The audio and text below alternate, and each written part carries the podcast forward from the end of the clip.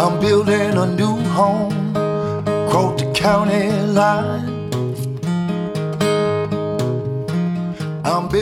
就装修说到底是你装完住进去，并不是它多好看，或者是它真的装修哪儿多高级，你住进去之后就越幸福。不是的，它是跟你原有的生活方式越贴合，你住进去之后才越幸福。你的装修过程中，很可能就因为你选的一个单品，决定了你整个，就跟你穿搭一样，你的一个单品最后决定你到底是什么风格。其实装修之前的控制预算和控制原则，最终其实都是为了控制自己的欲望。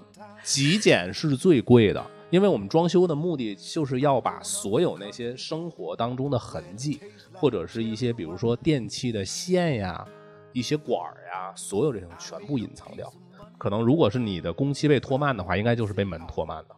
这是我装的第二套房子，我装的第一套房子就是被门整整拖了三个月。好的问题，比如说这个装修的时候应该秉持什么顺序，不会让我出现说我到最后了，我因为一个耳钉换掉全身衣服这样一个 谬误。Bought my own 40 acres, don't have to scrape and bow. 大家好，欢迎来到狼狗时光。你们可以在小宇宙、Podcast、QQ 音乐关注和订阅“狼狗时光”，这样就不会错过我们的任何更新。如果你听到任何想要互动交流和发表不同观点的地方，请一定留下评论告诉我们。强烈推荐使用小宇宙的评论功能。另外，如果你喜欢我们的节目，也请帮我们转发、点赞，并且标记为喜欢的单集。大家好，我是小冉。我是欣欣，我是扎克，呃，我们今天想聊一聊装修。呃，扎克这个装修其实还挺突然的，就因为扎克最近要有一些大的人生决定，嗯对对于我们来说都是一件非常突然的事情。比如说他要移民了，然后比如说他要离开北京去到一个新的城市，因此在那儿买了一套房开始装修。扎克之前是从什么时候决定要有这个房子，以及要装修？嗯，所以就是这个要从买房开始开始讲一讲。我我是在沈阳买的那套房然后呢是一个一百四十平米的洋房，买完之后它是年底十二月底交房，所以正常的节奏应该是我就想十二月底我正常的收了房之后，中间要过个年，然后我就去装修，装修大概要装个三四个月的样子，然后再放味儿，到了夏天的时候就住进去。嗯，哦，所以终极目标其实是为了呃九月份孩子开学，然后以及在那边过一个欢乐的暑假，所以再往前倒推的这个刚才这个时间对。，我觉得听起来很美好。你，我想问问你们两个有没有对一个房子的幻想？就是在装修或在买房的时候，我觉得一定会看到一个美好的愿景摆在眼前。这个房子我喜欢什么风格的？我要装成什么样子的？我在里面生活会是什么样子的？你们会有这样幻想吗？问工作忙的这个吧，他平时没有机会幻想。我我也有的，就是因为我其实没有自己买过房子或者装修，但是因为我租过房子，所以我每一次我发现我下一个租的房子一定就是要弥补我上一个租的房子里边我最想要的那个东西。比方说现在我租的这个房子，它其实是有一我的卧主卧是向阳的，就是一直能有一个大太阳能能晒着，而且它是南北通透的。然后为什么我当时一进这个房子我就看上了？很大一部分原因就是因为它南北南北通透，且我有主卧向阳。然后我上一个房子它是朝西的，就南北没没有南北，就是没有南没有南北北，对可能在家里的爸爸妈妈都不理解这个东西。对对对，他不理解为什么一个房子会没有南北，北京怎么会有这样的房子？我妈太吐槽了我那个房子特别多次。我在那个房子里住了也有大概四五年的时间，因此我感觉我心里面有个执念。到新工作找房子的时候，其他好像我都不在乎，哪怕贵一点点，贵了可能一千块钱都不是一点点，我都一定要住在这个南北通透、卧室有阳光的房子。哎，我的执念可能有点类似。嗯我的执念是一定要有一个大的窗户，呃，最好是落地窗，但在北京不是特别容易实现。但如果让我幻想的话，就是一定要有大的落地窗。当然，落地窗带来的就是你阳光可以更好的照进来，会更明亮。真的亮会让这个房子感觉增值好多。那你住过光污染的房子吗？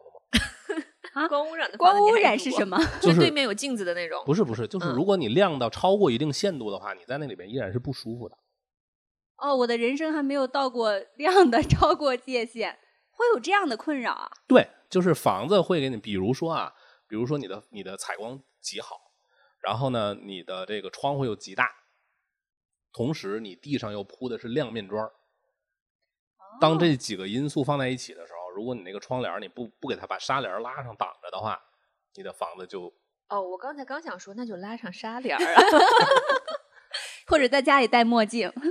对，因为我感觉我我家里就是那内蒙我我妈他们住的房子，就是一个采光极好，都是落地窗，然后它就是一直拉着纱帘儿，对吧？可能是因为这个原因。对嗯，纱帘儿原来真的是有用的，我们家的纱帘儿从来没有用过。哦，原来这个东西是真的有意义。啊，我们今天的第一个避坑指南已经出现了，就是避免光污染这个事情。哦所以你你刚才你还没有说你的执念向往是什么？一个是我其实住过很多不同类型的房子，就包括我，因为是全家一起生活，尤其是有孩子的时候，你的生活界面就会变成一个比较特别的状态，就跟你自己想要什么是哪儿都不挨哪儿的。我自己喜欢那个风格，我可以明确的说出来，就是侘寂风。哦，日本的侘对对寂风对对对，就井柏然家那种风格吗？呃，我不知道他家，我没去过，哦没有拜访过。有机会的话，我去一下啊。但是其实侘寂风这最近也也算是一个网红风格，蛮火的，很多人都喜欢啊。但是其实如果你的生活方式不侘寂的话，你怎么侘寂都没用。就前些年还有一个特别流行，就我装上一套房子的时候，十年前大概还特别流行，也是日本的风格，叫南前风。就是那种全屋水泥，非常的直男，然后然后非常冷，色调非常冷，深工业风对对对对对，就约约等于那样的对，就是井柏然家哦，差不多就是这样的哦，所以井柏然家的不是侘寂风，井柏然家是你刚才说的这个南前风哦对，哦，我们把井柏然家 贴到 show notes 里面，让大家都去拜访一下。但其实我现在就是，如果让我一个人生活的话，我是可以活成那个样子。活成侘寂。对，因为我没有东西，我没有自己的东西了，几乎。我前两天上周有一个朋友从深圳过来，我昨天他跟我说，他说我发现一个问题，他说我去你家的时候我看不到你的东西，只有一个电脑是你的东西摆在那儿，别的什么都没有。所以我自己的生活就是特别简单。你知道，我我我一个人在家的时候，我甚至我们家的那个垃圾一个垃圾桶套一个垃圾袋，我可以用一个礼拜。那扎克有多绝？他前两天说他移民出去带行李箱，只需要一个小小的行李啊，箱，不是小小的，是一个，我可没说小小的，你不要给我添油加醋。你看，这就是以讹传讹，给大家现身说法，什么叫以讹传讹啊？就是他的出国移民哦，就只带一个行李箱。你刚才说垃圾，我觉得我的垃圾就可以占一个行李箱。我是平常在家里边，我在客厅不放垃圾箱，原因是因为我怕积累垃圾，垃圾太多了。我为了让自己随手扔，就一定要每一天下去遛狗时候，嗯，你可以只放一个垃圾桶过。对，如果全国都是我这样的人，就咱们国家的碳中和绝对能提前二十年，我觉得 可是咱们国家的消费能力是不是也有可能？就可能退回到 就真正的社会主义。对，这消费水平可能也上不去。嗯，嗯，我们想的好多呀。嗯那你有这样的幻想，或者有这样的风格偏好，那你照这样的风格去装的你的房子吗？没有，我甚至都没有，我甚至都没有这样想。我非常分得清什么是妄念，妄为什么侘寂风是妄念？就是包括是侘寂，然后现在还特别流行什么意识极简。但是这个意识极简和那个侘寂，就是看对对对，你看上去感觉都是这种白白的，然后感觉很简约，意识极简好像更温暖一点，更现代，更现代，更现代一。点。嗯，所以就是我我我也蛮喜欢意式极简的，所以其实一开始我是更偏向意式极简去装的。但是我知道我的生活，因为你有你跟孩子在一起，他就不可能你你甭说意式不意式，你可以意式，但是不可能极简。哦，你说的是你可以满屋堆满披萨盒，你说的是意大利式极简吗？对啊，对我以为是头脑意识。不是对，所以我才说他说意式的时候，我想意大利怎么会极简呢？我想不出来，所以但是我搜了一下，发现我一搜意式，马上就出来很多。嗯这个也是一个嗯现在更网红的风格，因为其实嗯侘，比如像侘寂风，大家都知道，就一装你就就是你首先你没有一定的这个文化或者审美境界，你是驾驭不了侘寂风。你不用说这个这普通人，设计师都驾驭不了。然后意式极简相对来说更平民一些，它更容易实现一些，所以嗯大家其实很多人现在都去追求这个意式极简，包括现在特别流行的那个悬浮，呃，什么悬浮床、悬浮电视柜儿，还有悬浮。茶几，嗯，对，悬浮岛台，对对对，悬空岛台其实都都都是这样的一个一个一个审美。但是因为我自己有自知之明，我的生活不可能极简，所以我对意式极简就没有呢，没有这个妄念在里边。我今天来的路上在听那个别的播客，说现在很多姑娘都追求奶油风。我所以，我刚才查了一下，到底什么是奶油风？但奶油风真的很好看，我还记得有一个博主，他装修奶油风用的也呃油漆的色号，因为白跟白是不一样的，不一样的，有的白是死白，然后有的白是奶油白，对对，什么什么什么淡奶油，什么可可淡奶，那个装出来真的很温暖。其实我家现在就在朝着奶油风那个方向，应该大差不差，就是奶油风。啊，但是也不是不会是特别纯粹的奶油风，因为我前两天我去挑沙发，因为沙发它制作周期很长，所有制作周期它有一定制作周期的东西一定要提前定嘛，所以我现在已经把沙发给定了。然后其实沙发一开始，如果你标准的奶油风的沙发，它会更像棉花，像奶油小方，胖胖的，胖胖的，对对对，像云朵一样，看着就很舒服。现在挑的这个沙发其实它叫云朵沙发，但是我可以给你们看一下，但是它。并不那么奶油，就是你在你的装修过程中，很可能就因为你选的一个单品，决定了你整个，就跟你穿搭一样，你的一个单品最后决定你到底是什么风格。就是早晨出门之之前，然后化好了全妆，穿好了衣服，不是才能化妆吗？因为会蹭到衣服，然后最终因为我今天就是想戴那个耳饰，导致我要把整套衣服重新换掉，还要补妆。哎，这个是一个很好的问题。比如说，这个装修的时候应该秉持什么顺序，不会让我出现说我到最后了，我因为一个耳钉换掉全身衣服这样一个谬误。哦，那一定是先选啊。其实归根结底就是经济经济基础决定上层建筑，就是你认花多少钱，你才能达到什么样的效果啊。所以你你你比如说你你差几风，你比如你比如说一百四十平米到两百平米的房子。你就我就认准了差几风，那你请你准备一百万，这意式极简也要四五十，不都极简了，怎么那么贵？对，跟我想的一样。极简是最贵的，因为我们装修的目的就是要把所有那些生活当中的痕迹，或者是一些比如说电器的线呀、一些管儿呀，所有这种全部隐藏掉。这个对工艺的要求极高。我们大家每一个每个人的家里，绝大多数都是那种普通的木门。要包一个门套，嗯，这些都不存在了，就是一定要是隐框门。隐框门呢，我因为我家现在就选的就是隐框门，我选了两个，就紧贴着客厅的那两个门，全部做的都是隐框门。隐框门从前期第一步进场砸墙的时候，你就要开始给那个门抠缝，然后你后边的每一步，包括木工、包括油工刷刷墙、劈腻子的时候。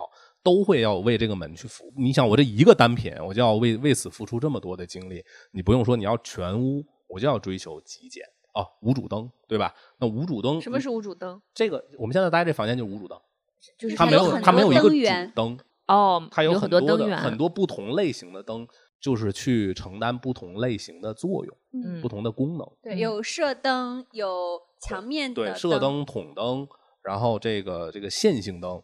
嗯，线性灯，还有呃常见的落地灯，还有一些氛围灯。对，嗯，但没有我们常见的有一个大顶灯。对，来完成全屋的照明。对，那你无主灯的话，无主灯的设计也是要根据你的日常的生活习惯。你那个时候你在装修的时候，你就要想好，我这儿要挂一个什么东西，我这儿要摆一个什么，因为你灯要照着它。哎，可是那如果我我我要是用，就是一开始要想好。我连一个装修摆件儿，然后一个画儿，我都要想好，那岂不是以后就失去了我给这个家可能每隔个两三年动一动家里的位置哦，对的乐趣？对，那你肯定就没有那么多 DIY 的机会，只能推倒重重来啊！你但那个时候，我估计像你都忙成这样了，我觉得你也没有那个，你也没有那个心情。哎，那你装修大概都是分为什么步骤啊？好像听起来其实周期蛮长的。嗯，就是，所以我们现在是正式进入科普的那个 那个环节了，科普。听友们，如果你现在正在面临装修这件事情的话，其实你就记住五个字，就是装修的步骤，就是水电瓦木油，就是水电先是走水电啊，它是一起的，就是水电，然后是瓦工就铺砖呃，然后木工吊顶，就最简单的说就是这些活然后最后就是油工，就是所谓的劈腻子刷墙。那我要抬杠了，你的隐框门在？隐框门还是那句话，第一步是砸墙。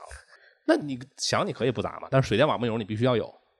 所以隐框门是是什么？它是砸墙，是第一步。它不属于任何一步。哦。就是在这个在在这几步当中，每一步都是穿插着其他的工作。比如说你的那个全屋定制，现在大家都都做全屋定制嘛，因为那个柜子要通。要要从地通顶，然后什么鞋柜儿、衣柜儿、衣帽间、电视柜儿，然后橱柜儿，全是基本上都是会在一家定，啊，同一家定。哦那这个所就是所谓的全屋定制，你要在很早的时候，其实在水电交底的时候，全屋定制就应该介入。然后你在瓦工，就是第二步砖儿全屋的瓷砖铺完了之后，或者是呃那个木地板要最后了啊，这个另说。我家铺的是瓷砖儿，就是你第二在第二步结束之后，你的全屋定制要进去量尺，要根据你的精确尺寸，然后他们就开始去下料制作了。他们这个周期很长，怎么着得一个月。嗯，然后这个时候你在中间去穿插着再去做别的，等到你油工完事儿之后，全屋定制安装。然后还有门，可能如果是你的工期被拖慢的话，应该就是被门拖慢的。这是我装的第二套房子，我装的第一套房子就是被门整整拖了三个月，因为门要制作周期是吗？制作周期非常长，而且它呃怎么着得四十天，三十到四十天，这是最快的了。就是每一个门不是，一共哦。它是要它，因为它是一定要到你的哦呃，对我我问的问题有问题，我不是说每一个门都需要四十天，就是他们肯定是一起做的嘛，就是这个门就不分是我外面那个门时间更长，还是说里面家里的这些房门时间更长？呃，我说的就是里面家里的房子，家里的因为现在如果是新房的话，如果你的开发商是大开发商的话，那新房的那个门基本上是不用换的，哦，对，对它质量其实都很好的。嗯嗯呃，然后就是你说的就是里边那个木门，所谓的卧室的门，嗯啊，那个是最费时间的，而且那个是你一定要等到那个，呃，我家那个门是无框门，是等到油工，呃，批完腻子之后，他要去精确量尺。但可能一般的木门，它可能提早一点，可能瓦工结束之后，贴完砖之后，它应该就可以量尺了。如果是那样的话，那那这个时间就就能控制的好一些。听起来是一个很复杂的项目管理。我有一个 Excel 表格，就是我把每一个细项都穿插进去之后，发现大概好像是四十多项。哦，四十多项小细活儿。对，四十多项小细活儿，然后四十多项小小细活儿中间你要嗯是哪一步穿插在哪穿插在什么位置，然后它又涉及到初齿、复齿、安装嗯，很多个步骤。好像需要一个很大的甘特图。对，哦就是这样。那你这个这么复杂，你会怎么样去控制它的时间啊？你觉得你在控制时间这里头有没有觉得很牛逼、需要注意的事项？就是能早定的，你先把最重要的那几个商家选就都都都选好啊。你比如说你基础装修这一块，你肯定要确定一个装修公司，对不对？或者是一个设计工作室啊。然后，当然你如果自装的话，咱那个咱们另说啊。就我去马路边找工人，我到哪一步了，我去马路边薅一个工人去我家，你给我砸墙去，然后你你你给我铺砖去，这个那就太牛了啊。那个就真的是你需要付出无限的精力去专门去做这个事情，你不用想上班什么的了。哦，所以在前期事先找一个装修公司。对。呃，在我理解，设计跟装修公司应该是两回事儿，对吧？呃，装修公司都包含设计的服务，哦，但是装修装修公司给你的那个设计服务其实没有什么所谓质量可言。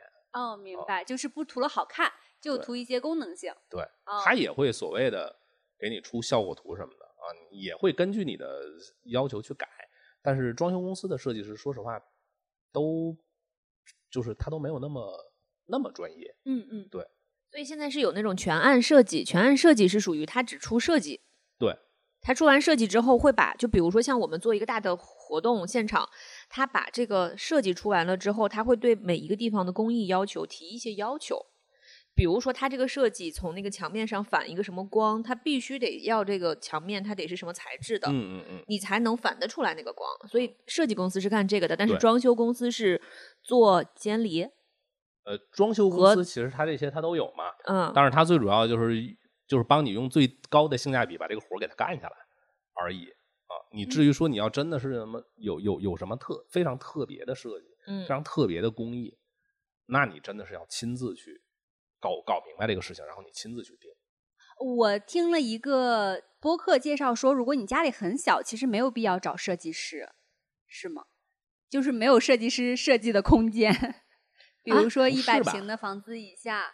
不是的，不是我不我我我也我不这么认为。哦，我我其实呃，虽然我没有听过你刚才说的那个，但是我的感觉是，如果家里小，不是更需要 一个设计师帮你把这个空间做优化吗？就是嗯我会是这样感觉，嗯，我在小红书上也老看到，就是爆改五十平老破小，或者是原来我们有一个节目叫《交换空间》，对是个很有年代的节目，就好像都看过，嗯 设计师会发挥很大的作用。嗯，哎，扎克，你找设计师了是吗？我没有啊，你是自己规划的。我甚至不需要设计师，因为其实装修公司给我配了一个设计师嘛。我们俩最开始碰的时候，我们只花了可能半个小时就把所有我的需求都碰完了。他至今也没给我出没有给我出效果图，我也确实不需要他给我出效果图，因为我那个说实话就是家徒四壁。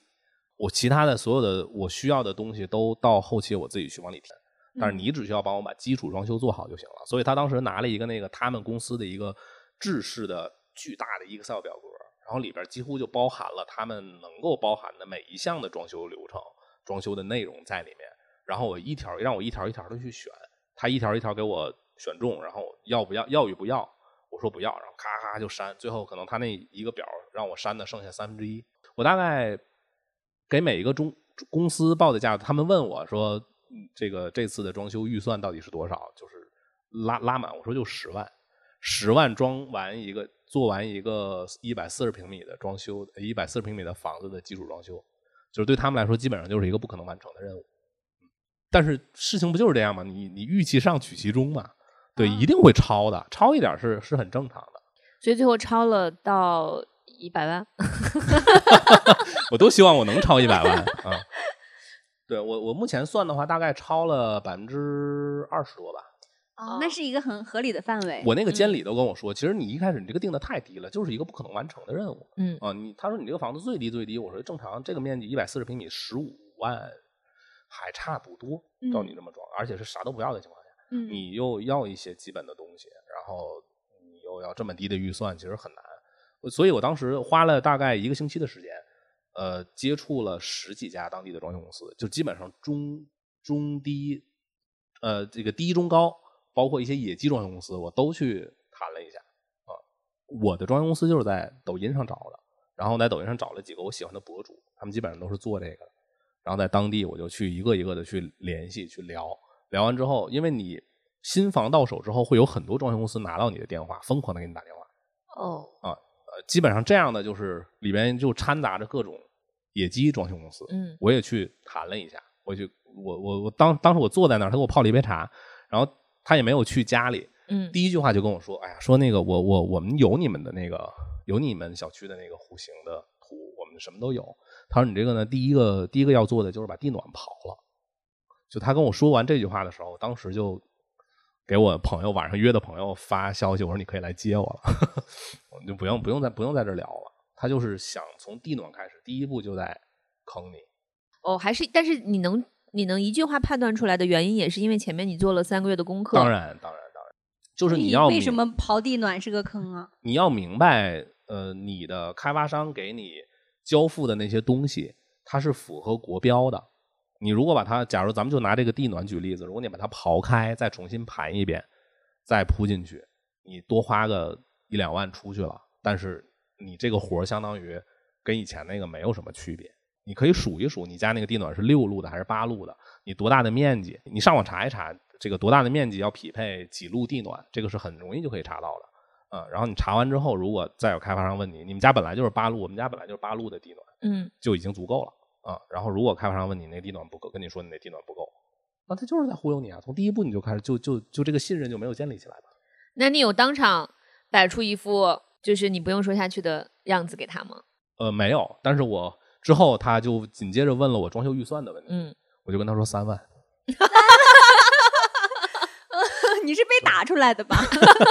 反正我自己说走好像有点尴尬，就你把我轰出去吧，他的表情是什么？就那没法做了嘛。就他当时就说，哎，他然后他说你是什么是半包还是全包？我说全包。嗯，我觉得这个骗子啊，会给一些很简单的问题来筛选他的客户，跟你这个是一样的道理。对，哦，对你俩用的是一样的策略。嗯嗯，所以选一个装修公司，前面能够给你解决后面一系列配套工人的问题。对，还有哪些你觉得他一张口说这句话就知道他是个骗子，不用再聊了？呃，基本上都集中在就是因为你后面的活儿还都没干呢嘛，他们在后面会给你疯狂的增项。但是这个如果是前期的话，他一定会集中在让你去换开发商交付你的那些东西，比如说地暖，比如说入户门，比如说你的所有的窗户。呃，因为扎克庄呢是新房子，嗯而且是大的开发商的，嗯所以这个问题呃，窗户是好的，不用换的。嗯，但我现在现在住的房子的话，是一个老旧小区，当时窗户是换了的，而且我觉得换了之后很有必要。嗯，那是肯定的。嗯如果是老房子的话，嗯包括全屋换线、水电的线，如果是新房的话都不用换，它都是符合国标的。嗯，嗯，但是老房子的话，最好都要换。所以这两点是要注意的，窗户和你的水电的线啊之类的，是你之前就要懂，才能到时候根据你的需求去选择，对，才不会被人骗。对，只要是新房，如果你的装修公司上来就跟你说让你全屋换线，让你换入户门，让你换窗户，基本上这家装修公司就可以 pass 了你就告诉他，我就只有三万块钱，啊。对，然后让他去把你 pass 掉。对，让他把你 pass 掉。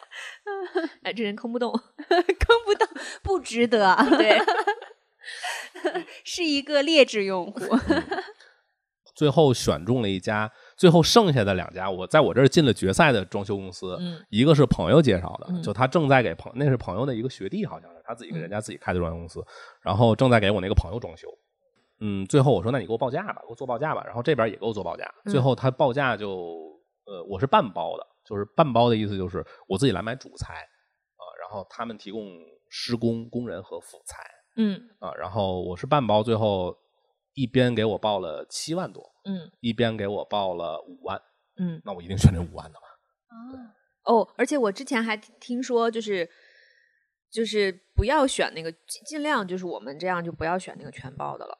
为什么？就是说，如果你带着这个装修的人一起去聊很多材料的话，这床就是带着这个中介，相当于装修的人，他就是是中介嘛，他一定会会跟你买材料的这个人中间再有一些什么 勾结。全包的话就没有这些问题了。那为什么呢？全包的话就是你把一切都包给人家，我就拎包入住就行了。哦，所以这样的话，他也他也不可能在里边有什么对，但有一种情况，他可能会给你选择不好的料材料。是啊，嗯嗯，我之前听过一个比较极端的例子，就是你我自己买了材料放到屋子里，如果你不在，没有监工，那个工人就可以给你换成劣质的。嗯嗯，目前倒是我我目前的经历就也还好。最后给我我签的那家装修公司，它就是一个当地的一个可能中端的装修公司。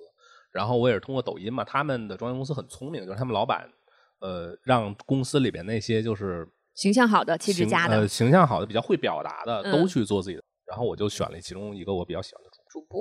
播。对啊，哦，原来原来装修公司 原来叫给人刷了个嘉年华。哦，现在好洋气，原来都叫工头，现在都叫主播了。不，人家就是人家在公司里边，人家就只做主播。我甚至一度以为那个是他自己的公司，结果他只是一个员工而已，哦只是老板让他去，你就专门专职去拍抖音，不其他事情不用做。哦，哦那你最后选的装修跟他有关系吗？没有什么关系，只只不过是他所供职的那家装修公司而已。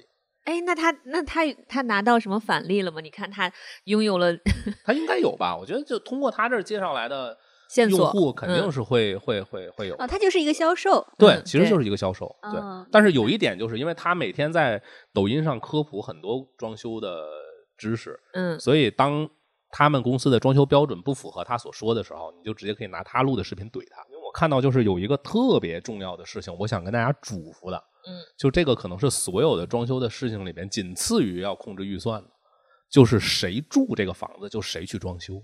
这个没有听过这个思路是怎么？你展开讲讲。就装修说到底是你装完住进去，并不是它多好看，或者是它真的装修哪儿多高级，你住进去之后就越幸福，不是的，它是跟你原有的生活方式越贴合，你住进去之后才越幸福。嗯，有道理。对所以租的房子就不会对，租的房租的房子很难，不能说一定不会，但是太难太难达到跟你的生活方式完全相匹配的那个点。然后现在我为什么我可以这么说？我有这个很痛的领悟，就是我现在住的这个房子，就是一个一个老人，一个父亲，一个老父亲，然后给他结婚要即将结婚的儿子装了一套婚房。哦，然后他儿子发现在里边住着不幸福，又租给了我。把这个不幸福 转让出去。所以你懂我现在住在里面的时候，就是我每天盯着这个房子里边装修出现的每一个坑，就是每一天我做饭在厨房里，我都要骂娘。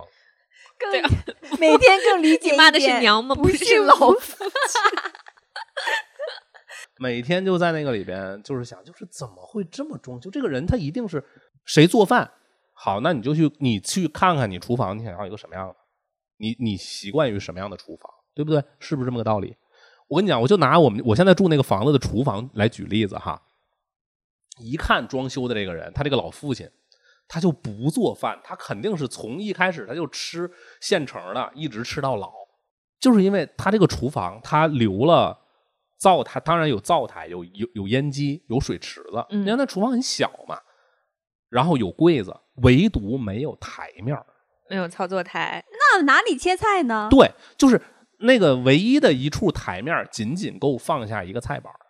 那不是跟我家的一样？哦 对我家的也是。你家也是一个不做饭的人，装装装修的厨房，对，对真的就是厨房，就是所有的东西都可以没有。现在包括大家，大家新装修都会做嵌入式的洗碗机、嵌入式的烘那个蒸烤一体箱，但是你这些东西都可以没有，但是一定要有台面儿，只要有台面儿，但是也不是呀，就比如说我现在我的那个房东的这个房子，他虽然没有台面儿，哎但是他，租给了一个不做饭的人，但是我不需要完美解决。啊，那你为什么要有一个厨房呢？对，蒸一蒸还东西还是要你把它变成一个衣帽间不行吗？对不对？嗯，有道理。哎，那你嗯现在那个坑房还有哪些坑啊？哇，我那坑房就是完美的。我我现在离搬离它还有一个多月的时间，就欢迎大家去参观，每次人一每每人次收五十。去参观一下不幸福。对，什么叫不幸福？就真的所有的坑，比如说呃，我们基础装修当中比较怕的，比如说地漏反味儿，哦，对。厨房不下水，对。然后瓷砖脱落，对，墙角反碱，反碱就是它那个水汽从墙里边透出来，然后你的那个呃墙上贴的砖儿呀，还有那个刷的漆呀，包括你那个门套，它都会烂掉。嗯，对就这些所有的问题全都出现了。就在大概两大概两周以前，我们家那个厨房的那个下水死活都不一滴水都不往下走了。就是你你你你你装什么东西，就是你往里边弄什么那种疏疏通剂都嗯没有用了。最后就找师傅过来。我本来的，因为我家有那个掏掏那个的东西，然后不够长，我就想，我靠，这个这个这个管得多长啊！后来那师傅来之后，他说用他的工具也掏不通，也也也也也掏不过去。然后最后那师傅说，那只能是，嗯，把这个管锯开，才能把哦这里边的脏东西都弄出来。最后把那管锯开，脏东西弄出来的时候，你想有多少？呃，一个五零的，大概这么粗，五零的那个管，水管，嗯，它是完全是一个横管，一米多长，呃，得得，我觉得得将近两米长，完全还没有坡度，它是纯平的。最后它里边弄出来的东西，整整一脸盆堵在里边。嗯，然后当时我第一个反应就是拿起手机，打开微信，找到了我的那个施工监理，我说帮我看一下，辛苦帮我看一下我厨房的管子。有没有超过一米？有没有做坡度啊？嗯，哦，坡度很重要，原来这个重点在坡度啊！难然后怪加课一直在强调纯平，纯平。对如果很长，那你我们用脑子想想也知道嘛，对不对？它一定会漏下去一些东西。那如果你又很长又没有坡度的话，那长年累月它一定会堵的。而且还好还好，对它还好不是反的坡度，哦，那反坡度的话就更刺激了。对，那可能早就住不了了。我们这期播客含脑量很高呀，嗯你这个不是所有人都能想到的。我现在才刚刚反应对吧？你说最后决定你生生活的质量的，其实是这些事情。嗯，嗯，对，很重要。而这些事情你说难吗？其实并不难。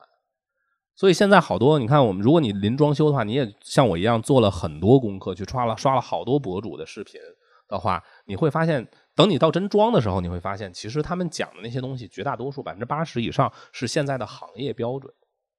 因为现在的行，人家行业也是在进步的嘛，它的施工标准，如果你找的是一个正规的装修团队的话，它其实是那些都是在标准之上的。什么，比如说什么羊角，那个瓷砖倒角给你切那个所谓的海棠角，人家都是海棠角，人现在都做海棠角，什么用那个那个那个管儿要用那个 PPR 的，不要用 PVC 的，没有有人没有人用 PVC 的，人家现在走水管全都是用 PPR 的。哦，所以你是说有一些公司他会跟你说，到时候我就会给你单独做海棠角，这海棠角要加钱的，但事实上嗯本来就是海棠角。对对对对对哦，会有这样的情况。嗯，这个其实跟我们比如说经常比方说我们做活动或者找找一个代理公司做那个公关公司，是因为我现在在这个公司，我们先要招标招一个那个服务我们日常项目的这个服务公司。之前我们接触了很多这样类似的服务公司，他们就会给我甩很多专业名词，然后我可能在对面就笑笑不说话，然后我最后会告诉他们，之前我在一个代理公司，一个全国际的代理公司待了六年半，然后对面一下感觉气场就怂掉了，就是有一种哦，刚才造词了，我这样忽悠你了，不好意思。冒犯了。嗯，可能我们这一期剪出来，此处会有一些拍桌子的声音，就是欣欣此刻那个牛劲儿，就是 对，非常是前面要他刚才说的这个一身份。股优越感油然而生。对，就确实就是你这有底气，确实就是能能听得出来对方在忽悠你。嗯，对，其实那那种感觉其实挺爽的，就有一种扮猪吃老虎的感觉。对对对对，我听着也挺爽的。嗯嗯，三万，三让我想起来了。能不能做？不能做，请把我轰出去，我给你滚出去。然后其实特别想在前期提醒大家的，其实这个有一个，我觉得是一个世界观的问题，就是一个一个一个基础底层逻辑的问题。其实你装修之前或者你设计之前，你就要仔细的去，除了做功课之外，需要去仔细的复盘一下自己的现在的生活方式，然后你在现在的这个生活方式基础上，你去做减法，千万不要去做加法。你你除非有刚需，比如说我现在就是住了一个四十平米的房子，我全家人挤在一个特别小的空间里，然后我很多很多的工东西都不够放。这个这个我我新装修的房子是一个一百平米的房子，我就要弄很多柜子，然后把这些东西放进去。这个叫这个其实也不算做加法，其实因为你原来就有这些东西，你只不过是把它重新放在了一个新的地方而已，这个不算做加法。但是你不要想着说啊，哎呀，等有了新的房子之后，我就要就过那样的一种生活。你放心，你过不了那样的生活，你过的依然是你自己的生活。我有一个朋友，一个反面典型，一个哥们儿，他当年装修的时候，他一个我们六七十平、七十多平的房子，装了两年，装完之后有一个特别典型的一个一个画面，就是他那个房子装修装装完之后，他特别满意，因为他每一个墙角那个横平竖直都都都精雕细琢的，也不知道他怎么有那么多，他可能就当时没媳妇儿，不着急结婚吧，可能就是。啊，然后就到最后住进去的时候，有一天他就相中了一套威士忌的酒具，嗯，你知道他是一个不喝酒的人，他当时 对他当时就就被这个一套水晶的所谓水晶的威士忌酒具给给种草了，就一定要买它。然后我当时就想，哎呀，我我就跟我就随口劝了他一句，我说你也不喝酒，你买它干嘛呢？不行，它就是有一个画面感，就是我要在我新装修的那个我特别满意的房子里边，倒上一杯单一麦芽，然后听到那个冰块掉进杯子里的声音，然后我在里面晃动它，我轻轻的酌饮它，就就要那个画面。但是你画面可能你实现一次，实现完之后，一定你这一套东西就会束之高阁，去截图，因为它不属于你的生活方式。哎，但比如说我租房子，我在之前的房子里，因为太小了，我因为就就是朋友特别多嘛，就是想来我们家聚的时候，就会发现我需要一个酒柜，没有以前。然后我现在搬的房子，你们都去过嘛？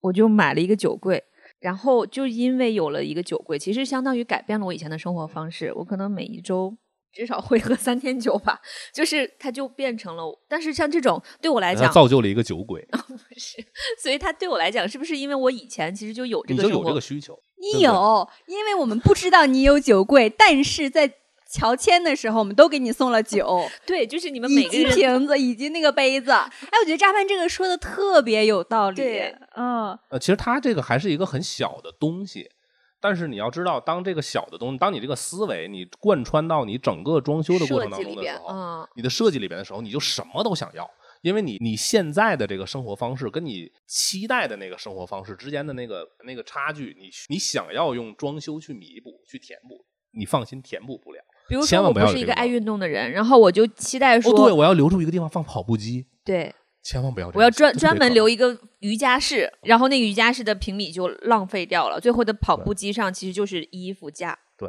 哦，我看好多小红书上博主是这么说的。我现在在进行人生反思，因为扎克刚才说的这个生活哲学跟我买衣服非常像，因为我每次买衣服的时候，我的是我的脑海就有一个画面，然后我觉得我会过上那样的人生，但是我不会。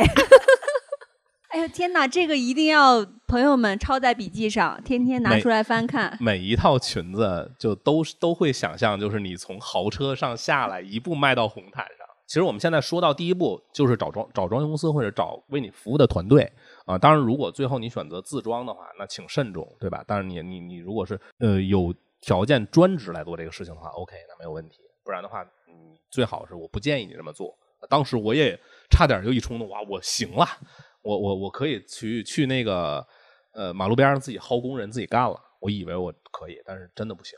呃，然后就是你选中了选确定了团队之后，然后下一步就是你先自己沉淀一下啊，就像我刚才说的，给自己的生活方式再做一做减法，嗯，就是拿一个基本款出来啊，你生活的基本款，然后我就需要那些东西。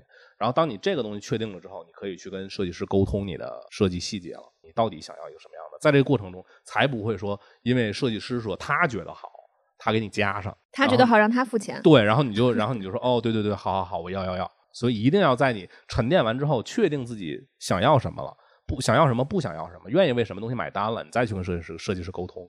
设计结束之后，就是进入施工环节了嘛，就是我刚才说的水电瓦木油嘛。其实水电之前还有一个砸墙的过程。我有一个可能小白的问题，就是在设计阶段，他会大概告诉你说，按照现在这个设计，每一个部分大概的预算是多少？对预算。会啊，那所以比如说，他会告诉你这个有可能到时候他会有几几个增项嗯应该是不会跟你说，因为他也没法预期。嗯增项这个东西呢，有两种，一种是装修公司的恶意增项，嗯一种是像我像我这种，就是你你装到那一步的时候，我突然提出一个工艺的要求，嗯，呃，然后人家给你增了一些项，但是每一项你只要是明码标价，这些都没有问题。但是装修公司那个恶意增项是我们要避免的。但是前期无论是哪一种，前期是是人家是不会跟你说的。哦，我所以，我刚才其实想问的问题是，如果是不是有可以判断，如果说这里边他给你看完整个设计图也好，然后设计方案也好，最后告诉你我以我的经验判断，这个这个这三个地方是有可能到时候你会不满意，是有可能会你会需会可能增项的，这个到时候再说。嗯，如果他有这样的，是不是能判断得出来？起码他是一个有经验的人，或者说他是一个诚实的人。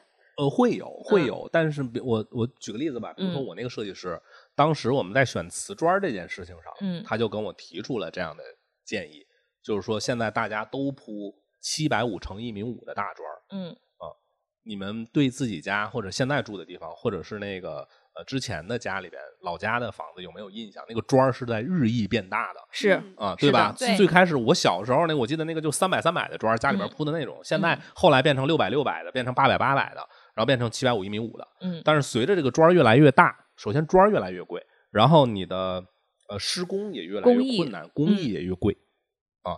但是现在如果你装修的话，此时此刻，呃，八百的砖儿是最便宜，砖儿最便宜，并且工艺最便宜、最好贴的。然后墙砖就是三百六百最好贴的。当时呢，就设计师跟我提出这个之后说，你确定你要铺八百的砖儿？八百的砖儿我们就按照我就按照八百的砖儿这个人工给你去去去做预算。嗯我说没问题，你就按照八百砖儿。后来我这个定下来之后，当时设计师跟我说了一嘴，说你我我怕你当时就等你挑砖的时候，嗯你一眼就会相中那个七百五一米五的，然后嗯你你可能还要还要到时候再加。嗯啊，我说行没问题，你就先按八百的给我算。然后等我临挑砖的时候的前一天，我那个监理又跟我说了一句，我说他说你一会儿干嘛去？我挑砖去。他说你看着你肯定控制不住，你到最后肯定是得挑一米那个嗯一米五的。我说我肯定控制得住，我这个话就跟他放下了。然后我就去挑砖了，挑砖我是去呃市边儿上一个大仓库，呃那个地方，然后有那个他们那个也是抖音上找的啊，那个主播相当于他也是他们老板，就带着我在那个大仓库里边转。嗯然后一开始我就看，哎呀，这个七百五一米五确实好啊，嗯，确实好看。实好，对对对。然后又是广东砖是最好的嘛，全国最好的就广东砖。然后我就问他这个广东砖大概多少钱？嗯我说这样，我说我确实喜欢那个七百五一米五的，但是呢，什么什么事儿就怕算。嗯我说我也看中，我我也挑了一个八百的砖儿。嗯我说你咱俩回去算一下，因为这个涉及到的钱，一个是砖儿钱，一个是呃工艺钱工艺钱，还有一个是美缝的钱。哦砖儿大了，缝就少，嗯你嗯理论上那个花的钱其实就少了一点。哦对，其实我刚才也想问这个问题对。，嗯那你所有的这些，你把我综综合帮我算一算，嗯最后综合算下来之后，我选七百五一米五的砖儿要比八百的砖儿整个贵出一万四，贵这么多哦这么多。嗯砖儿钱最后我是花了一万三。我当时我听完这个，我看到那个纸上那个价格，啪一拍大腿，走挑砖儿去，就八百的这个砖儿，你就帮嗯我算这个，按这个数量挑就行了。你就你一算，你就知道啊，我愿不愿意为这个东西花钱了。嗯，哦，哎，我觉得这能做到这么这么个地步，你原来就是脑子里想好了我要什么。对我就很清晰了。但是确实当时看到那个七百五一米五的，确实摇摆了一下。嗯哎，但是结果就是我最后那八百的砖一块儿我才四十多块钱一，也很好，现在已经铺完了，效果很好。那你在挑砖的这个过程中，你脑子里在摁的那个喇叭是什么？就是提醒你我要的是什么，我要的是什么。就是我不要只为了好看买单。你现在还在意你家的砖到底是多大的吗？你每天走在那个上，可能看不见吧？对，但问题就是，就是有一些设计它是这样子，就是就是你每天不会在意，但整个全家那个大砖就是感觉要感觉这个大家要大一点。那当然嗯还有七百五一米五的砖直接上墙的呢。那个很奢侈。对，嗯，对，所以我就是说，很有可能有一些东西它就是给你显得大，你你不会在乎那个砖，但是你整个空间感会感觉好一点。嗯嗯，但是这些就是想不到。因为我我这次我就想好了，我的预算整个要极端的压缩，嗯不自己给它设一个上限的话，嗯那就彻底没上限。哎，那这个总结下来就是，首先你要看看你自己的预算，然后你再有一个大概的原则，就像扎班说的，不要只为了好看买单。所以你在遇到了好看和还行的过程中，你就算一下这中间到底要付出多少预算。对，呃，看它值不值，对就要算一下，不要只凭着脑子一热，我就为了好看，我就要这个，对然后幻想出一些画面。对，因为这两块砖单独摆在一起的时候，那不用想，那一定就跟两个小伙子站在你面前，一个一米七五，一个一米八五，那肯定是一米八五那个香。但是你要综合下来之后，你要想一想，哎，我我我跟这个人相处的时候，我还会在意他一米七五还是一米八五？可能就你就没有那么在意了。嗯，对，然后一米八五那个要你五十万的彩礼，你说你 哦不是彩礼，那个叫陪嫁，对，哦，就是不是要想一想。我开始琢磨了。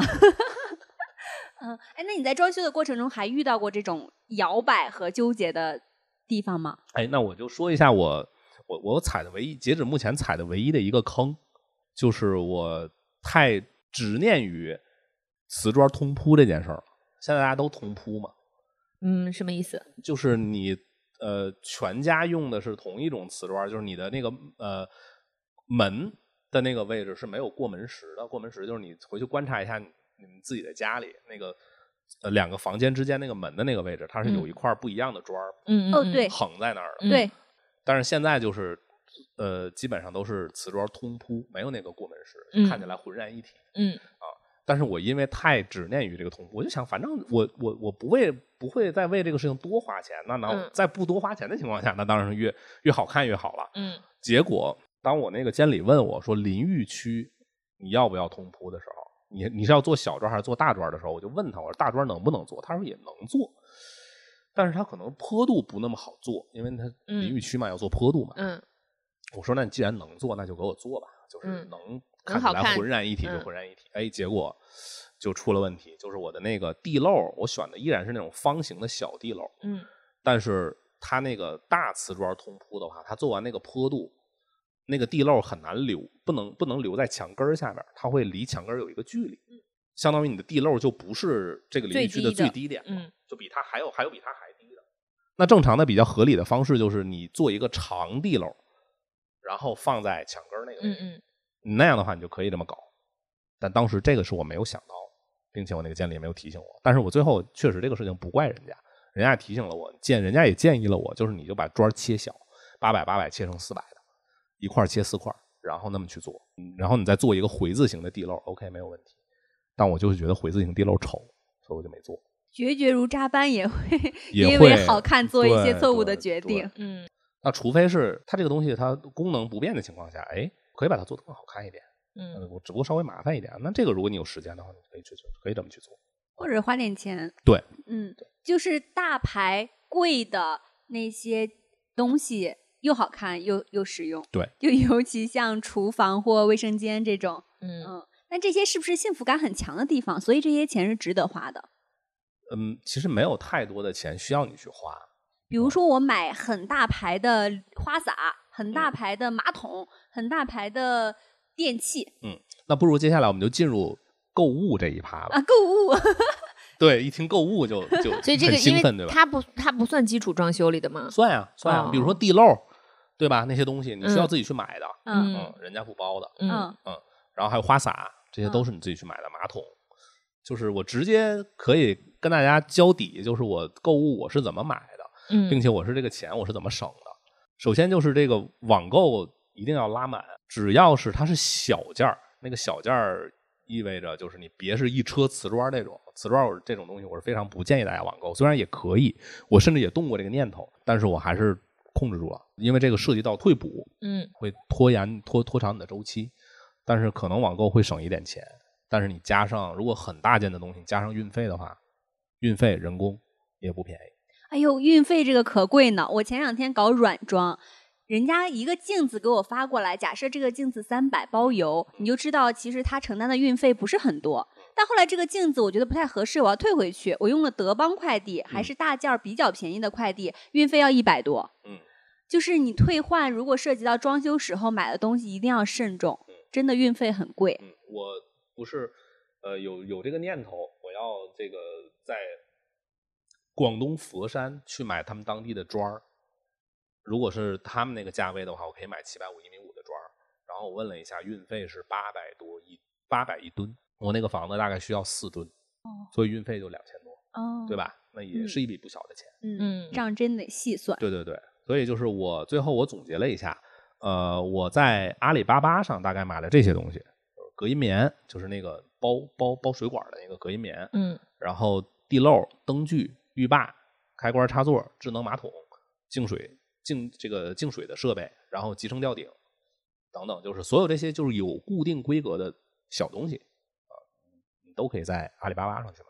然后我在这个它有一个叫蜜糖团的一个团购的算是社群吧啊，就是你你可以搜他们的有他们小程序、公众号什么的，然后他们会拉你进一个群，那群里边就是每一个品牌的团购开团，呃，它固定的一个时间开团，然后你进那个群，进这群以后，你就在那个群里边去去定，嗯，然后这个也买了一些东西，买了一些玻璃胶，然后买了一些这个潜水艇的这个脚那个什么脚阀啊、烟道止逆阀啊、这么烟机道具，我都是在那个上面买的啊。所以这个功课功课是你之前在小红书上做的。对。哦，就是我要知道我要开团，呃，跟着那个团去把这些东西买掉。嗯，呃没有，小红书上没有告诉我，但是这个这个品牌就是这个平台，嗯我确实是在小红书上看到的。哦对，然后加了一个微信，嗯，然后就是我在抖音直播间里边买了一对花洒，还有一套两套那个浴室柜儿，就是那个智能镜呀，然后水盆儿呀，然后那个柜子下面那个柜子，两个卫生间的，我都是在抖音直播间里买的啊。就是你买所有这些东西，我们为什么要网购？嗯，并不是因为网购的质量绝对好，是因为你在你可以买到最高性价比的东西。那这个东西为什么性价比高？是因为网购它没有地域的限制，你可以直接买源头的那个产地。就比如说瓷砖就是佛山的好，家具就是佛山的好。当然那些大件儿啊，那还有一些比如说那个那个灯具，你就看是不是广东中山的。对，那一定是你你你你要比你在自己本地的灯具城里边买的要好。当然灯具城里边人家也会说我们这都是广这个广东中山的灯，但是你直接跳过了这些环节，你就可以直接去源头去去买吧，就确实真的会便宜很多。而且可能会少累一点。我去逛过家居城，真的很累。对它每个店铺都挨着，然后东西也差不多，对，但是有一些你可能觉得我要淘好货，就要走很久很久，然嗯后很很费时费心思。嗯别说逛家居城了，我现在连逛商场我都逛不动了。哦，真的是。嗯对，然后接下来这个网上的所有要买的东西大概就这些嗯啊，然后就是在什么橱柜儿、木门，包括家具，包括窗台石这些东西，就是涉及到上门量尺定制类的东西。请你，如果你是在一个地级以上城市的话，那么你的城市大概率在你的市边上那种鸟不拉屎的地方都会有工厂，你就去找，你先去网上找一找，什么小红书搜一搜啊、大概率会搜到，然后你就去那个工厂现场去跟他们定去看，然后让他们去你家量尺，这些服务因为都是不要钱的，对，而且相对来说就是你能买到的最便宜的东西了。我顺便想问一个问题：有没有那种我装上去了之后就不能再后悔的？就比如说我花洒坏了，我可以再换一个，对吧？那我装修的时候有没有一些东西是特别要注意，我就得好好弄？我就是这个一旦装上去再返工，它的代价就很大。比如说我在网上看过一个博主，他的这个落地窗定制了一面落地窗，然后工人给他装反了，他就需要花大代价把这个玻璃再改成正确的。这种工程量和耗的时间、精力，还有你的生命就很多，因为气死了。呃，像他这个就是太极端了嘛。嗯但其实我们像我这个房子在装的过程当中，没有那种呃大活儿或者是一些大件儿，呃，就是值得给我去，就是让我有机会去踩坑的都没有，呃因为我嗯只只做到了基础。嗯。呃因为基础是最稳妥的，你千万不要想着在装修这件事情上玩花活儿。这个博主分两类，一类是本来是这个要放到最后跟大家介绍博主的时候说的，但是我现在要说一下，就是博主分两类，一类是他专专业搞装修的人去给你做的知识分享，然后另外一类就是那些自装博主，就我从第一天开始记录我的装修装装装修生涯，嗯。啊，然后搞着搞着，如果那些博主动手能力很强的话，他就会告诉你，我要自己做这个，我自己做那个，并且给你放上视频，让你觉得你也可以。不，你不行，你不行，你千万不要想着自己做美缝，我自己再上手，我干个木工活试试，买点工具，你想都不要想，不要去用你的兴趣挑战人家的专业。这个我觉得是一个很重要的点，装修上不要想着搞花活儿。对，千万不要搞花活，你就自己就是最稳妥的，按照行业的目前行业的标准，怎么稳妥怎么来。哦，对你说到这个标准，我记得我今天还看到一个点，就是说。嗯，其实咱们国家现在在装修行业的很多标准，它都是有国标的。但是有一些这种装修公司，他会跟他跟你说，我要我用的是欧洲标准，嗯嗯，然后，但是欧洲标准就意味着，因为欧洲不会给他发，不会给他发一个证说你这个达到了我们的标准，并没有，他就是说我们是达到欧洲标准的，都不只是国标。原因是因为他根本拿不到国标，然后他就忽悠我们。而且欧洲标准，最起码在我在欧洲和美洲住过的房子里，他们那个标准就没有什么标准可言。我觉得像我这个知识知识储备到他们那儿，我就可以试试搞搞搞搞一搞装修这个行业。就真的就是只有我们，因为只有我们如此热衷于买房这件事情，我们对买房寄予了太多的感情和期待在里边，所以我们对装修同样的会抱有很高的标准。所以中国的装修标准就是最好的。哦，哦，这非常重要的一个洞察。你在你在美国，美国人住的那个那些别墅，三个月就起了一个小区，全是木头搭的。你你你住他们那些老房子，那些百八十年的老房子，你进去之后，他们那台阶儿全都嘎吱嘎吱响，就跟每天都走在里面，都跟鬼片儿一样啊。但是你想在那种环境里边，你的装修不可能是很高的标准，做不到。嗯，但是我们现在住在钢筋混凝土的房子里边，你想一想，我们可以直接往墙往墙上打那个博阿克塞的那个东西。你那些在在美国的一些房子里面，可能它极少数的那个墙面可以做到，但是很多都做不到，我无法那么施工。所以要相信国标。相信国标，嗯嗯就是嗯我们的国标的标准，或者说是目前中国的装修的行业标准就已经很好了。不要想着玩花活儿，嗯嗯这个花火还有另外一个层面，比如说我好不容易买了一套房子，我要搞装修了，我要好好给你搞一搞。嗯，就对，是 我可能会冒出这样的念头，就是我终于要在我自己的房子里了，我要大施拳脚，好好的规划一下我的生活，可能会搞出一些花活来，装出一些华而不实的东西。对，因为那个花活也很难是你想到的，大多数可能是你在网上学的，因为你看到别人搞了这么一个花活出来，不，你不行。好的，对，如果你行的话，你早就行了，不用等到装修的时候才才行。哎，我觉得今天学到一个人生哲理。就是你要认清自己的现实，你现在是什么样，你要好好过现在的样子。对你不会因为你的房子装的更好了，然后你就活得更高级了，这是两回事儿。嗯，不要也也不要幻想通过装修一套房子就改变你以后的人生轨迹。还有一个我想说的，就是你买电器的时候，首先两个要提醒的，第一个就是你在你还没开始装修的时候，请你把所有的电器都选好，型号、品牌、规格都选好，记在 Excel 表格里边。这个涉及到哪些方面啊？设计嗯最主要的就是你的定制，然后你的呃一个是影会影响到你的水电交底啊，然后一个就是你的定制的柜子，比如说我冰箱要嵌入进去哦，我要选一个严丝合缝的冰箱，我就按照这个冰箱来来来做尺寸。嗯比如说我要做一个家政柜，然后那个家政柜里面要嵌入洗烘套装，那么洗烘套装要选哪个型号的，它尺寸是多少，嗯也要选好。这是第一个。第二个就是，如果你想省钱，有省钱的需求，没有在比如说全屋家电我有三四十万的预算的情况下，嗯那请你在选这些东西的时候，就只关注基础功能，就核心功能，就是洗衣机能不能洗衣服？就是洗衣机洗的干净不干净，冰箱的保鲜好不好，串味儿不串味儿，就你去关注，只关注这，甚至你只关注这些东西就行，你就能买到性价比最高的东西。不要买那个冰箱上还有一个智能显示屏。对，对，那样的话，智能显示屏，然后电视就是你在你财力能承受的范围内买最大的就好了。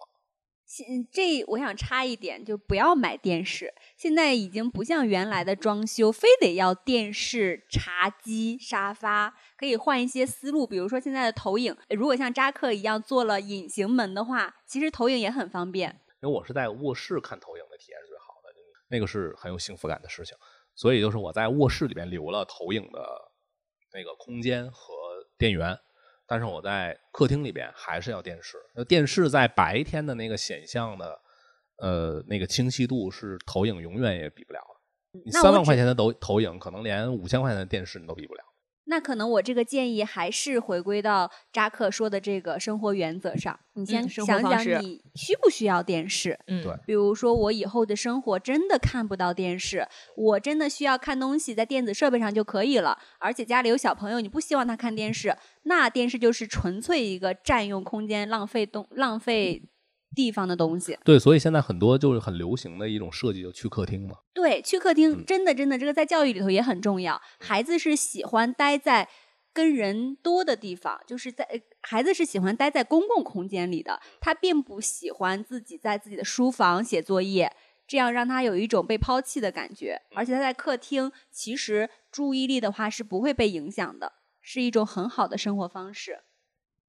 当然，这个就是一些个人建议。我觉得所有的一切都归在扎克刚才说的：你在装修之前，你在买东西之前，要想好你的生活方式、你的需求。对，就是装修一一个人其实一辈子没有几次装修的机会，所以装修就是一个趁这个机会你去调整一下你的生活方式，但是你不会说彻底改变它嗯，啊、有道理。你比如说这一次我就没有给自己留出书房来，你不是很需要这个吗？我对你看理论上我很需要这个，但是在我的家里边，我有一个书房，并没有什么卵用，因为孩子会一定会在外面，无论是他冲进来，还是他在外面吵吵吵，他都会依然会打扰到我，所以我干脆就把哦书房去掉了，有一个安静的空间，但没有一个安静的扎克。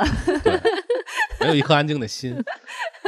啊，明白。哎，我有几个在你购物上非常想问的问题，嗯就是你花的最不起眼，但是它最花钱的东西。什么叫他花钱一定 一定一定就起眼啊？我眼睛都盯着他了，呃，对花花出去之后一个星期心还在滴血。在外人看起来不显眼。比如说我们在视频里看到那个微水泥嗯，啊、这个嗯东西其实我们要没看那个视频或扎克没有介绍的时候，我并不知道它它很贵。对，对，它就是什么东西？它它它就是一种材质，那个材质可以涂满你全家。全家，让你家整个全家看起来浑然一体。就是，总之就是就是现在的装修风格，就是要追求那个浑然一体，对。无论是通铺对砖儿，对对对，嗯。这就是目前的审主流审美，所以你有这种吗？那就是那个无框门了吧？无框门啊，对。无框门很贵。对，那应该就是你看我如果买普通，我在我那个定的那个呃厂家，他们那个普通的那种就是木门，一堂是八百多，很便宜了，呃，才八百多。那么八百多，我三个门的话就两两千四，两千多块钱就搞定了。但是无框门我一堂就要两千七，那你这样看是不是很贵？是，对，而且要加上你要多给砸墙的一部分钱，让他去砸墙，让他去抠那个墙，那个那个那个门框。嗯，隐形门我在网上刷很火，但是翻车的很多。你这次有没有提醒大家说哪些点是需要特别关注的？就是装修这件事儿有一点很重要，就是你千万别怕麻烦人，反正那些人是你给他钱让他去为你服务的，那你就多让他跑几趟。有事儿没事儿你就喊他过来，哎，我今儿水电交底，你过来看一下，让定制的过来，让他们之间去沟通。说这个这个地方我要把店留在这儿，然后我那个柜子，当时那个设计师就知道那个柜子我要怎么我要怎么做。我最多的一天，同时约了装修公司的监理、砸墙的，然后做门的，还有做定制柜的，加上工人，五个人，五拨人，加上我六拨人，我们就一起在那个空间里边哇哇哇，我就跟这个说两句，跟那个说两句，跟那个说两句，跟那个说两句，然后最后就是你直接让那个砸墙的去跟做门的，你你俩去沟通，嗯你做门的直接跟他说，嗯，怎么砸，你不用跟我说，我嗯转述不了，我也嗯说不清楚啊。这样的话，就是能保证你的效率最高的同时，质量是最高的。他们会打架吗？不会啊，他们打什么架呀？大家都是为了赚钱，赚钱不寒碜 啊。对，但是这这个事情是很多人都不懂的，包括其实我们在日常沟通的时候，我经常发现有些人试图挑战别人的专业，试图把别人的话内化之后，然后再翻译出来。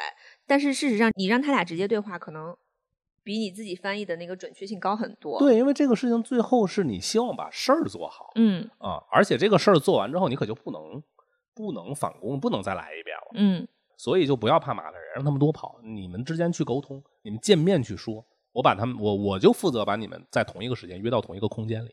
啊、但是你得在现场。对，那当然不能我得在现场，因为嗯他们首先要等我拍板，我嗯确定这么做，他们再去沟通嗯下一步的事情。他们沟通完之后，还得再给我反馈。嗯哎，我们沟通完了，我们最后得出一个这样的结论，接下来我们就这样做了，行不行？嗯我说行，因为我得掏钱呀，嗯我不能说到最后你们商量完了，然后就跟我说来吧，五千块钱给我转过来，我啥我就给你转过来。对，嗯嗯，就是这个也也是另外一个事儿，就是我见到两个极端，就沟通上两个极端，我就是基本是我自己的工作上面就是两个极端，一个事儿就是明明中间不需我只是听着，你们俩直接沟通就好的，然后就三个人组个群，你们说，还有一种情况就是，哎，我发现你俩沟通就行的好，我我都不参与。你们俩沟通，最后就发现两个人可能合起伙来坑你。对，这个可能是跟装修这个是一个路子。我代入一下，我都觉得要坑你。是，反正又不是我要住。哎，那你有没有觉得，呃，你自己参与下来最能省钱的地儿，就是这种别人很懂，就给你坑你的空间非常大的地儿？其实，但凡你做点功课，并且你在沟通的过程中让对方知道你是做过功课的，那么他在坑你的时候，他就会很小心。因为你想，你在前期甄别的时候，你见的这个人已经是你甄别过的了，嗯对不对？那你在做功课的时候，你已经把那些大概率不靠谱的已经 pass 掉了，你剩下的是一个已经甄别过的相对靠谱的人。那么你在沟通的时候，又建立起了就是在对方心里建立起了你做功课的这样的印象，他会跟跟你说话的时候会更谨慎一些。这样的话，其实你们的效率是很高的。对，但是最后核心省下来的点还是在于我确定我想要什么，以及确定我不想要什么，这个才是所有的你省钱的关键点。你至于说真的多出来那装修公司给你增那点项也好，或者是说呃人家所谓的坑你，让你重新把地暖扒了重新盘，不都是你自己没有确定你到底想不想要什么？人家肯定最后给你盘了，说你这八路的不够，给你换成十路的。那你你要知道八路的够不就行了？我觉得我还悟出了一个人生哲理，就是一定要对自你自己的人生负责任。最后那个我跟那个设计师，呃，快速的沟通完我那个整个那个就是保留哪些项目之后，那个设计师感叹了一句：“哎呀，你真懂取舍呀。啊，嗯嗯一般人可能就会很纠结。嗯，说到做功课，扎克能不能推荐一下你都是怎么做功课的？”嗯，就是大多数我还是比较习习惯去短视频。前面嗯我是在小红书上收藏了很多，但是你会发现，一个是他们的那个大量的文字内容，大量的趋同。呃，因为装修是一个你要见很多人，你需要去对他建立了解和信任，这个很重要。但是你在小红书上可能很难做到这一点。我在小红书上只找了，呃，只找了一个做美缝的，因为我同时找了五六家，然后加了微信，来吧，你们你们给我报价。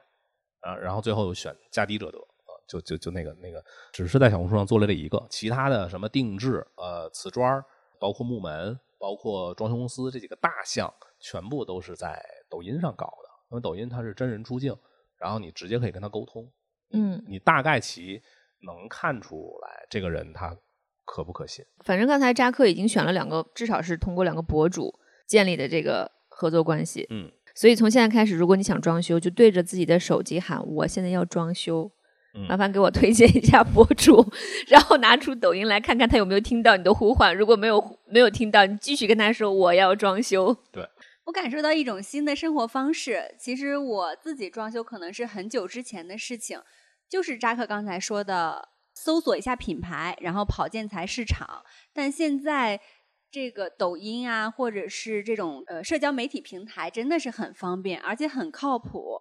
我我自己需要再接受一下这个现实。其实我原来并不信任这些平台。就是当你如果你在刷到一个博主，你刷了很多他的视频，然后最后你选择在他那儿消费，你选择让他来为你服务的话，那么你一定会见面的。在见面的那一刻，其实是你二次甄别的过程。你可能觉得视频上这个人很很感觉很可靠，但是见面之后，你好像聊着聊着就是觉得不太 OK。嗯，那么这个时候你就是哦，还有另外一个到这儿就是有一个另外一个要嘱咐的，就是不要怕拒绝人。大胆的拒绝没有关系，因为你肯定是要同时选好多家，最后只剩下一家，对吧？那你其他那些你全部都要拒绝。我想问你一个问题：你在拒绝他们的时候，需要说你为什么拒绝他们吗？不需要。三万。对，这个也要看人下底儿的。就是你遇到那种野鸡装修公司，你就真的要这样怼他们。嗯啊，然后其他的就是你像。呃，我最后那决赛那两个装修公司，我就直接跟人家说，就是那边报价对，那边那边报价低，然后呃那个那那个哥们儿就问我，他他给你报多少？我说五万啊，那确实你没有你没在有七万跟五万面前，你就是没有竞争力。嗯啊，因为因为我的项目已经压缩的，他们每个人给我的都是明细，一个长长的一个 Excel 表格，嗯，差不多东西差不多啊。具体说每一项你到底是哪一项多钱多了，那不重要对我来说。啊，我就只看最后总价。那你总价五万的这个，让你增项百分之二十，变成六万，它也只是六万。还有一个就是美凤，美凤的时候也是一开始跟一个跟一个人聊特好，然后他那人就是也是整个人就态度也特别好，然后这个也给我感觉就很用心，然后前期的沟通就也都很好。到后来就是我没有选没有选他，因为他也正好来问我了，哎，说你家这个砖铺完了没有？说是不是该做美缝了？然后我就直接跟他说：“我说，嗯，我说这个这次我们可能不能合作了，因为我最后选了一家给我报价要明显的低于其他的，嗯，然后那边就确实就能感觉，就是给给了我一个发了一个表很伤心的表情包，然后就问我能不能问一下那边报多少，嗯，我说你这边是你看一瓶是二十五，那边给我报一瓶十八，并且我还跟他特意确认了，就是就是用的是这个东西，嗯。嗯，那你这一下子就是你一平米差这么多的话，大概一共是。”连墙带地将近三百平米，但一差差可能就差出一千多块钱，一共才三千多块钱的活儿，对吧？嗯，他无话可说。对，这个时候就就也没有问题，他人家也没有问题。你他干这行每天都被拒绝，他也每天都被拒绝，所以你不要怕伤伤人的面子，不要因为前面跟人聊特好，然后后面就是因为呃前面的这些基础，然后好像就不选不合适，没有不合适，要对你自己辛辛苦苦赚来的钱负责。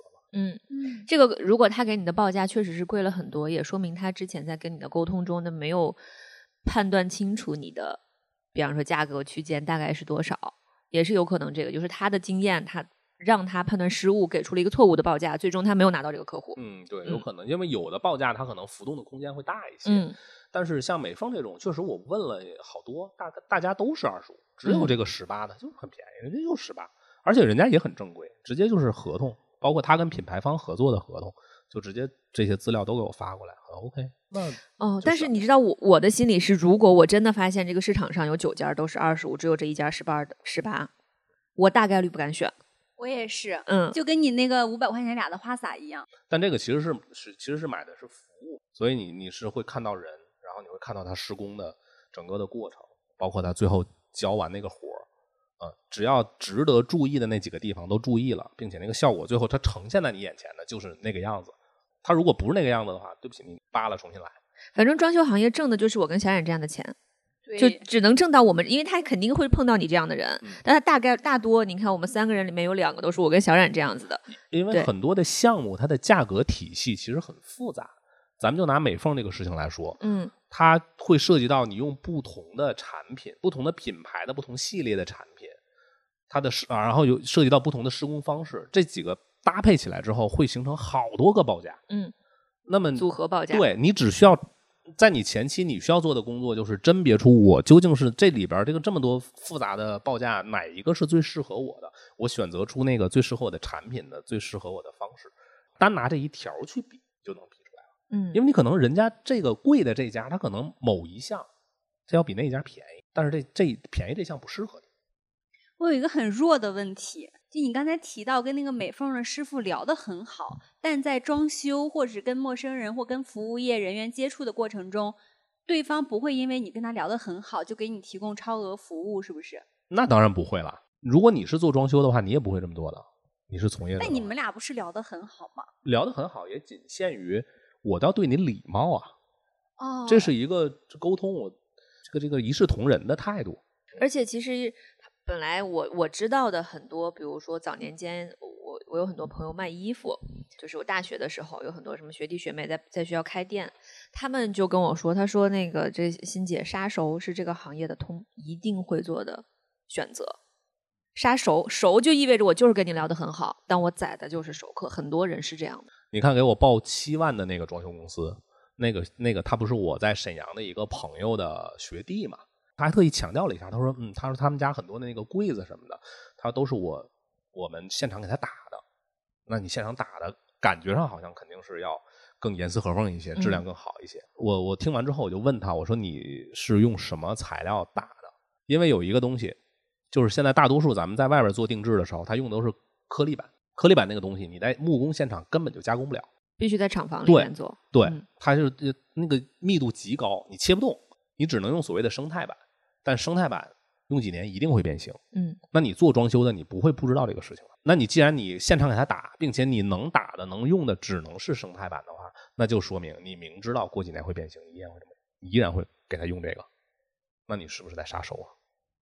而且装修这是一个嗯高价低频的东西，嗯嗯一一锤子买卖，他也不会在意说要拦你一个回头客。对，但是确实这这也是我的，比如说很多耐用品也好，或者这种高价低频的东西也好，他我我我自己就觉得是不是应该找的是那种当地的大的这种企业，就是这样，因为它有可能是积累口碑来的。就比方说刚才扎克说他一个朋友在装修。然后就是因为那个做做的不错，他才会把那个给他负责做装修的这个公司介绍给你。他们这个也也也是个圈子吧？但他这个活没干完呀。嗯，我那个朋友他也跟我说了，他说没关系啊，我只是负责让你们就是你给你推荐一个选择，然后你去聊一聊，你觉得合适就选，不合适你不用考虑我。哦，所以他不并不是说他真的认可他，那不是不是的，不是的。至但是至少他没有不认可，否则他不不会推荐。对，但是还是那句话，就是他活没干完。嗯，如果他几年之后发现他家里边他手打的柜子，嗯，很多都变形了，嗯，那他那个时候会重新考虑这个问题的。嗯，还有一种可能就是这个人不懂，他不知道有坑，嗯，或者是他不管，他也不知道沟通起来很费劲，他只是说，哎，我这个很省心，然后推荐给你，是因为他自己造成了很省心，嗯。因为我现在没有装修的需求，但我相信，如果我真的什么时候要装修，我大概率就是按我自己的那个方式，对着我的手机说我要装修，然后让他在各种社交平台上给我推博主。然后，但是我今天学到一个很重要的点，就是在启动装修之前一定要做功课，先给自己三个月做做功课的时间。呃，其实不用三个月，就是我用三个月是因为我有三个月，你有吗？你你你，请你每个 每个星期抽出三个小时录播课，你能做到吗？能承诺吗？欣欣，你得提前三年，因为扎克的三个月需要平摊到你的三年里头。那我不然从现在开始，我相信我们今天对着我的手机聊了这么长时间，大概我今天打开抖音之后，就全都是装修博主了。当然，我觉得很重要的一点就是把我们这一期收藏起来，嗯到时候直接用，是一期价值十万不为过的。对啊，我觉得如果能帮嗯我们的听友每一个人能省个十万八万的。就可以给我们创收盈利了。对对对，就是很大的功德，对不对？嗯。然后我觉得，如果我要选一个点去嘱咐大家的话，我说，我觉得就是在装修之前，请认真的思考你自己的生活方式，呃，让装修去适应你的生活方式，千万不要去看到一个网红的装修风格，然后你试图去适应它。然后在开麦前，其实扎克也呃，我们之前问扎克你有没有装修的原则，他说那就是控制时间、控制预算嘛，因为这个是一个基础原则。然后最终我们在开麦之前聊到的一个点，他说其实装修之前的控制预算和控制原则，最终其实都是为了控制自己的欲望，因为他在这个过程中会遇到无数次的机会，给你一个更好的选择，你要不要要那个更好的？你要不要要那个更大的砖？最终都是因为扎克知道自己要什么，然后控制住了自己的欲望。对，那个更大的砖大概率不会让你更幸福。只会让你掏更多钱，因此变得不幸福。当然了，如果我们今天这整期节目就聊到这儿，也一多小时了，快两个小时了。呃，整期节目说到这儿，如果你的装修预算是无上限，请忽略并且删除我们这期节目。不用不也不必删除了，这样的朋友我们开始交一交的是吗？嗯 那扎克今天聊的是，呃，我感觉是我们大部分人都会，呃，大部分人选择的一个范围吧。嗯嗯，就对是我们在控制时间、控制预算，然后符合你自己的人生，然后去完成你这样一个装修，是最负责任的一种方式。嗯对对对，只要不踩坑的，就是好的。所以不要让这件事情给你带来很大的压力，搞得你很焦虑。嗯，天哪，感觉我们上价值了。但真的感觉装修就是你自己的，就是装修体现了你自己的生活态度和一些生活的方式方法。对，还有审美。还有审美，嗯，但审美太贵的时候就不要花钱哦。关于装修的很多的细节啊，一些工艺细节或者是一些避坑的方式，我会再把它整理一下，然后放到我们的本期的 show notes 里边，呃，方便大家去参考。当然不是唯一的标准哈，你还是要去关注更多的博主，从不同的维度去了解每一个呃环节，然后最终达到我们想要的效果。那我们今天就聊到这儿吧，好的，嗯、我们下期再见，拜拜。拜拜。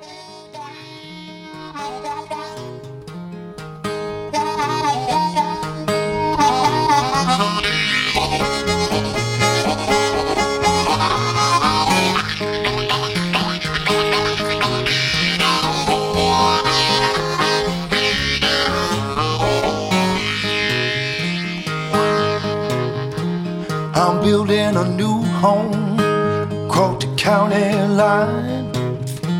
Uh, I'm building a new home across the county line. Uh, up on a high hill where the view's so fine. Up on a high hill, leave this old shack behind.